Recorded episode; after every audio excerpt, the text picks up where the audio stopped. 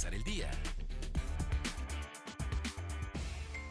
Buenos días, este viernes 28 de febrero es tiempo de la información para empezar el día, luego de que el gobernador de Oaxaca, Gabino Cue Monteagudo, fuera citado a comparecer este jueves ante la Fiscalía General de la República por el conflicto de 2016 en Asunción, Nochixtlán, la sección 22 del Magisterio Oaxaqueño afirmó que su presencia obedece a una exigencia de lucha de diversas organizaciones. El exdiputado local priista Alberto Martínez y otras dos personas, entre ellas su chofer, fueron ejecutados la mañana de este jueves en la localidad de Temazcal, perteneciente al municipio de San Miguel Soyaltepec, en la cuenca del Papaloapan. Los agresores dispararon en varias ocasiones con armas de grueso calibre en contra de la camioneta donde se trasladaba el exdiputado y exedil.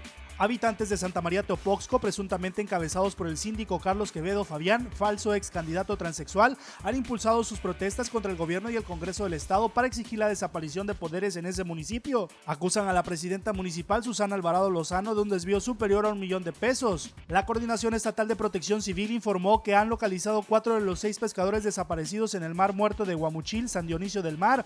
Este jueves por la mañana el operativo que se implementó con la Secretaría de Marina y autoridades municipales dio como resultado la localización de cuatro personas mismas que se encuentran fuera de peligro. La búsqueda de dos personas continúan, entre ellos un menor de edad. Ahora está usted bien informado para empezar el día con Mega Noticias Salina Cruz. Para empezar el día.